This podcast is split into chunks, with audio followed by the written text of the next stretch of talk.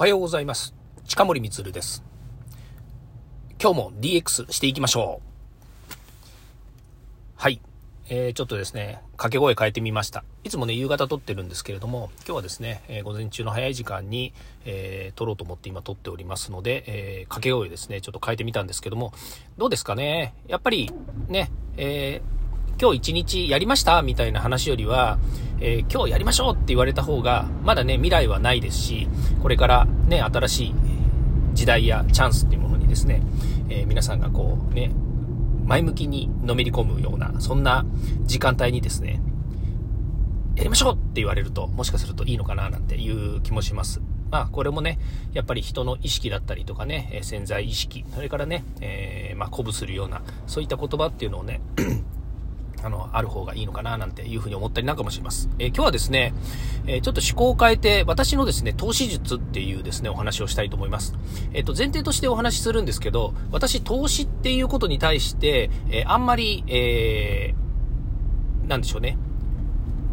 まあ、二軸あるんで、まあ、どっちがいい悪いっていうのはないと思うんですけれども、投資に対してですね、あんまり意識したことがないんですね。で、なんでないかっていうと、私の対する投資って、例えば、あの、金銭的な投資とか、人的な投資とか、あとは会社のね、えー、まあ、いろんな、なんですかね、事業に対する投資とかね、いろんなその投資って、ね、言い方あると思うんですけれども、私が思う投資って、ある意味で言うと自己投資のことしか今まであまり興味がないというか、やってこなかったんですよね。で、やっぱりそれね、自分自身が、なんですかね、自分がどうありたいかっていうことって、えー、この放送でもね、よく言っているようなテーマなんですけれども、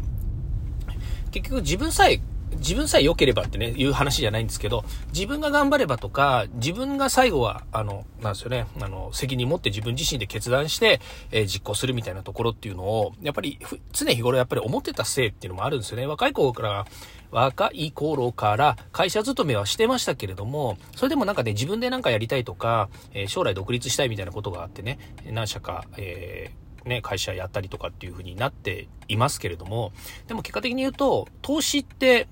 いろんな幅広いね、会社で言ったら、ね、あの、え人物金の投資みたいなものとかね、未来に対する長期的な投資とか、ね、あとは、ね、あの、例えば、領域で、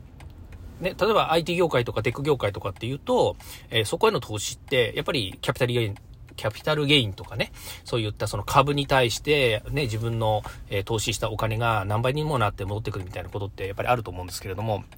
そういうね、えー、何、金銭的な投資っていうのをあんまり今までしてこなかったんですよ。してこなかったっていうのは、興味がないわけではないんですけれども、やっぱりそこに、それって結局お金が勝手に動いて、ね、お金を生み出してるわけじゃなくて、えっ、ー、と、自分は何にもしないっても、そこにお金をね、貼れば、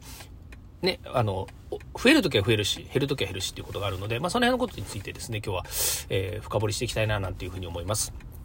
まず前提は私は、えー、投資っていうものに対してそんなに、えー、今まで興味がなかったし、えー、私自身も、えー、多少のね、株投資とかとはやってきましたけれども、ほとんどやってきたのは自己投資ですっていうようなお話です。で、えー、最近ね、NISA の次に、今新 NISA っていうのができてね、最大1800万円までが、まあ、無税というか、えー、なんですか、その税金取られないみたいなのがあって、まあ、こぞってね、皆さん、やっぱり新 NISA っていうものに注目をして、講座開設する人はね、する。えー、しない人はまあ、えー、様子見とか、今までと変わらないじゃんとか、そんなお金はないよとかね、まあいろんなことで、え、回避してる人たちもいるっていうのは知ってるんですけれども、じゃあ近森光どうしたっていう話になると、一応新 NISA は講座開設しました。で、よくわかんないのが、講座はいろんな、例えば、うんと、今私はね、楽天証券っていうところ、まあたまたま楽天の、なんだ、楽天銀行とかね、え楽天グループの、えいろんなものを、これまでの経験の中から活用してきたわけですよね。まあ、楽天証券、違う。楽天証券って言ってるのは、楽天、ん？ん？楽天証券っていう証券会社っていうのと、えー、楽天証券っていう商売の、えー、息、ね、息っていうか、ね、こう、あの、取り巻く世界。だから楽天グループで、えー、いろいろお金を使ったり、物買ったりすると、ポイントが貯まりますみたいなのを、えー、楽天証券っていう言い方をするんですけれども、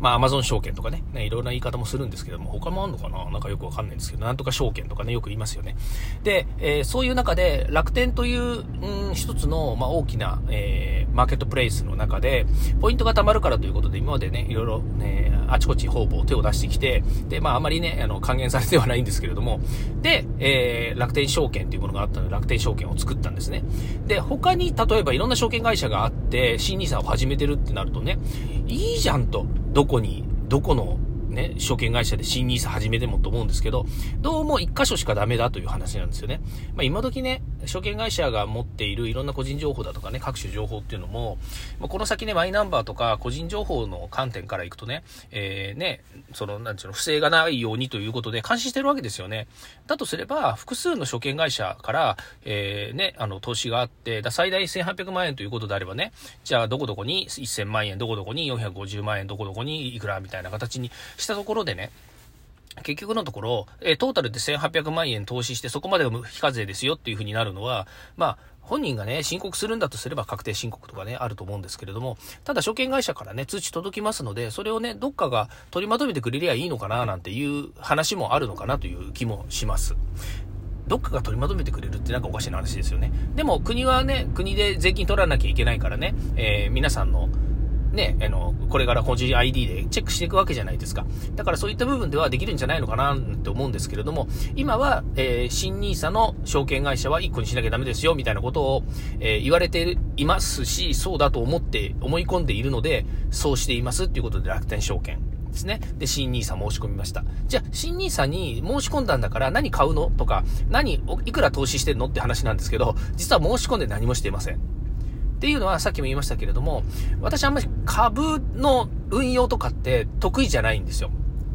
で、えー、ちょっとね、思い返すと、昔あの、えー、某沖電機のね、関連会社にいた時に、えー、上司からですね、やっぱり、えお金のことをね、しっかりと、えまあ考えましょうっていうかね、まあ、いわゆる、その前提となる考え方としては、世の中の動きを見るには日経新聞とかの株価の欄をしっかりと毎日見ることっていう教えをしてもらったことがあるんですね。で、それはあの私の中で今でも、あそうなんだっていうふうに思ってて、あれはいい教えをもらったなと、上司からね、いいアドバイスをもらったなと。で、その上司はね、え結構ね、おかあの株投資してたんですよね。え結構つったっていくら投資したか、今時の金額で言うといくらだったかなんて覚えてないんですけれども、でも、あちゃこちゃやっぱり投資してて、まあ最大10か、10銘柄ぐらい投資してたのかな。で、そのうち私は、えー同じようにね、えー、上司から言われたので、えー、まあ、株価の欄を見てですね、まあ、市場動向みたいなものをね、世の中の動きみたいなものを見ながら、で、えー、ちょうどあの時は何ですかね、えっ、と、まあ、オリンピックかなんかがあって、えサッカー、あ、違うわ、サッカーが J リーグ J リーグができる前で、えー、J リーグができたら、その、えー、スポーツメーカーとかね、サッカーのシューズとかボールとかウェウェアとかね、いろいろそういうな会社は多分、あの、なんていうの、大きく上がるだろうななんて思っていたので、じゃあ、あのね、鬼塚タイガーってわかりますかねアシックスっていう会社なんですけども、じゃあそこの株買おうということで、まあ、あの時買う、買える株の、あの、金額がね、結構まとまった1000株、うん、違う？えっ、ー、と、1000株でしたっけ？えー、1購入1000株みたいな、今みたいに、えー、なんですかね、1株から買えますとか、えー、そんなような、1株も買わなくても、分散型でもっと買えますみたいなのがなくて、もうとにかく株株を買うって言ったら、1000株くらいまとめて1回買わなきゃいけないみたいなのがあってですね。まあ、それで、うん、そう。あの、本当そうだったかな。で、それでまとめてね、えっ、ー、と、当時50万円ぐらいの、えー、株を1回買ったんですよね。で、そのアシックス買ったんですけれども、で、その時に味を占めて、ああ、こんなことして買えるんだと思って、えー、初めて買って、で、そっからあと、ちっちゃいのを2、3個買ったりみたいなことしたんですけど、もう本当に、えっ、と、読み違いというかね、時代の流れなのかもしれないんですけど、えなんかね、え何かのバブルが弾けてですね、あれはバブルだったかもしれないですけど、何かのバブルが弾けて、株価がね、え10分の1ぐらいらいになっちゃったんですよね。えー、10分の1までいったかな。うん、5分の1違うな。10分の1ぐらいになっちゃったんですよね。で、そっからもう痛いなと思って、で、別にね、おか、その、投資したお金をなんかで使おうと思ったわけではないんだけど、もう世の中全体の株価が下がってきて、で、さらに自分が持ってる株も思いっきり下がっちゃったっていうのもあるので、もうそこで一気にね、熱が冷めちゃって、そこから株の投資ってほとんどしてないんですよね。で、えー、かれこれ今に至るということなんですけれども、最近、やっぱりね、その新ニーサが出てきたことによって、えー、じ、まあね、世の中の経済って結局誰が儲かるのって言った時には、言い出しっぺややったやつが儲かるっていう風になっているので、例えば株だとかね、から、まあ、今回のニーサになんかしても、誰かしら儲かる人がいるっていう風に思うと、なるべくね、自分に多くの利益が返ってくるために、えー、帰ってくるのが嬉しいわけじゃないですか、投資っていうのは。で、そのために、どういう仕組みだったら自分に帰ってくるのが嬉しいのかなってなった時に、えー、みんなが嬉しいのが一番いいだろうというふうに思ったので、まあ、今回の C2SA というのはね、すごくいいシステムだろうなというふうに思っています。でもこれを言うと、人によっては C2SA なんて、えー、ね、あんまり良くないし、本当の裏の裏はね、えー、思ってるものとは違いますよということで、えっ、と、やめた方がいいよっていうふうに言う人もいるんですよね。だからその、人それぞれの投資の考え方だとか、それからその商品のね、扱い方だったことかね、調べ方とか、えー、認知の仕方によって、全くいい悪いっていうものが出てくるので、それはもうね、決め打ちで自分はこれがいいからっていうふうにね、自分を信じてというか自分が決定して決断して実行するっていうことでいいと思うんですけど、さっきも言いましたように、私はね、これにお金を投資してないんですよね。投資してないっていうか入れてないんですよ。でね、なんでそうなっちゃったかっていうと、えっとね、実はね、自分の家庭の中でも、まあ誰とは言いませんけど、家庭の中でもね、やっぱりその新 nisa っていうものを情報を掴んで、口座を開設するっていうことでね、開設して投資してみようかな、みたいなことを言ってるわけですね。で、えー、そういうふうに言ったところで私はね、あの、投資に対してのプロでもないですし、自分がね、あの、過去の経験、株の投資に対しては、あんまりいい思いがないので、それに対していい悪いはしないですね。まあ個人が、それをやってみて、で、良かったら良かっただし、悪かったらわか悪かったなんで、家庭だからといってね、あの、とやかく口を出すような問題でもないので、えー、とりあえずね、あの、様子見で見ています。で、そうするとね、やっぱり、えーまだね、始めたばっかりなんで、えー、運用なんていう話でもないのかもしれないんですけども、将来ね、えー、それがどういう風になるのかっていうことに対して、えー、まあ、何しろ自分自身のね、考え方とか経験値をね、また上げるために聞いてみようかななんて思いますけれども、まあ、いかんせんですね、こうやってお金が大きく動いている状態っていうんですかね。あの、日本国のね、えー、タンス預金って言ってるものがですね、このだんだんこういう風にね、えー、投資預金の方にね、投資預金って言ったら投資口座の方にね、お金が回ってくるようになると、やっぱり日本全体の景気がね、変わってきたりとか、やっぱり動きがね、出てくるっていうのはあると思うんですよね。なので、それはまあ自分もやらなければね、そうならないでしょっていうのもあるんですけども、先ほど言いましたように、私は自己投資やっぱり好きだし、えー、例えばもう一つは自己投資と、もう一つの二軸があるって言ったのは、自己投資ともう一つは会社の投資なんですよね。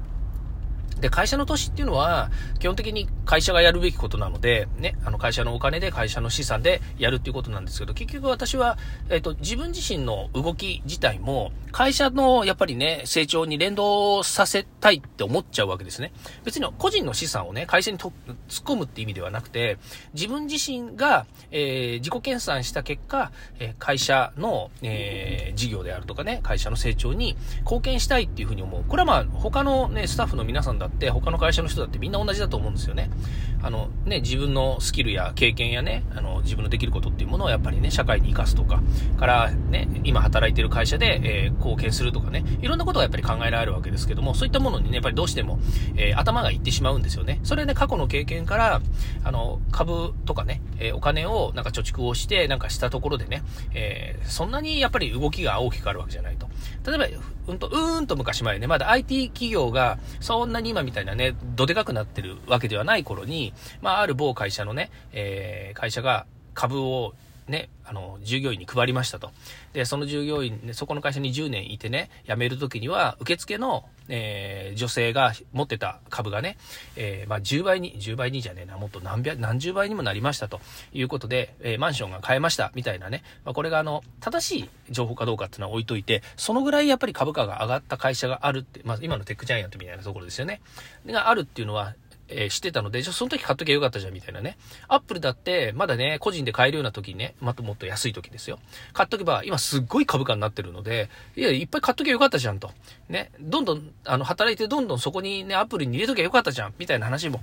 まあ、なくはないですよね。まあ、今だったら、えー、AI がね、登場する、登場するとか、こんだけ盛り上がる前にね、AI の会社、例えば、そうですね、NVIDIA とかね、変えてたわけですよ。で、いきなりね、その生成 AI が出たことによって NVIDIA の株価がガーンって上がっちゃったわけですけども、じゃあその前はね、変えてないのかって言ったらね、変えてたわけですよ。まあ、例えば、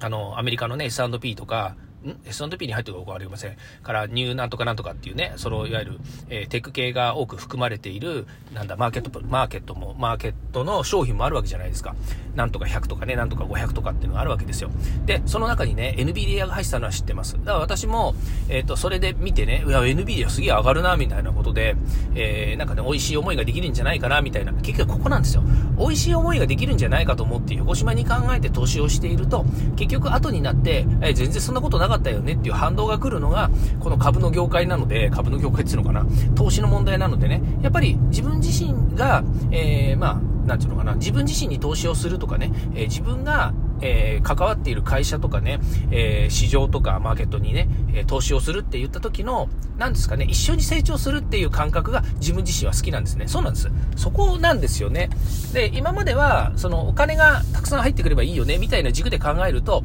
とてもじゃないけど、それが達成しないと自分自身がね、なんか嫌な気持ちになっちゃうんだけれども、そのお金が儲かる儲かんないじゃなくて、えなんかね、心の幸せというんですかね、え満足度っていうもので考えた時に、えお金じゃないよねと。ね、お金が戻ってくるんじゃなくて、えそういった、うんと自分が思い描いた世界の中で、え自分自身のまあ、幸福っていうんですかね、えー、心のね、え、まあ、豊かさみたいなものが、えー、自分自身に生まれると、これはね、あの、えなんでやってよかったなっていうふうに思う。それがなんかね、私に対する、私への投資っていうことなんですよね。うんうん、よくまとまりましたね。はい。ということでね、朝からこんな話してて聞く人がいるのかなと思いますけれども、え今日はそんな話をしてみました。え今日も聞いていただきましてありがとうございました。また明日もですね、この声でお会いしましょう。ではまた。